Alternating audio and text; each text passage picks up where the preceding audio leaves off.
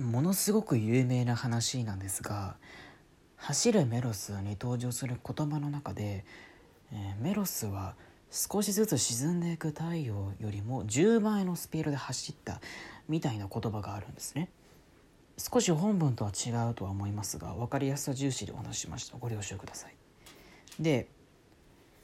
メロスがそのスピードで走った場合どうなるのかっていうとまずスピードは、えーマッハ14です。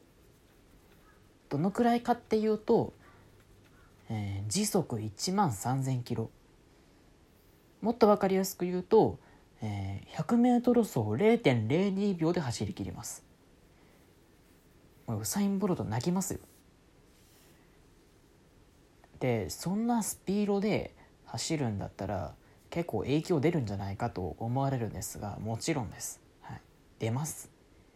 どのくらいかっていうとまずそのスピードで走っているメロス自身にかかる空気抵抗は380トン。それからそのマッハ14のスピードで走っているメロスにもしも人がぶつかった場合は、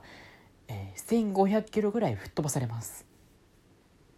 もうこの時点でもう頭の処理が追いつかないんですがもっとやばいことを話すと仮にぶつからなかったとしても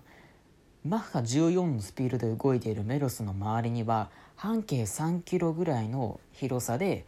衝撃波が出ます。どんなもんかっていうと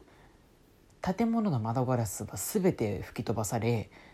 その範囲内にいる人の鼓膜は全て破けます。完全にメロスが生物兵器になっちゃいますね。で何よりもこの作品でハッピーエンドなのがそんなえげつないスピードで走っているメロスがいたにもかかわらず何の影響もないってことなんですよ。そう。自然も破壊されてなければ物ガラスも割れてない。そして人は何よりも無事なんだと。いうところですね。まあ結果的に僕が言えることは走るなメロス。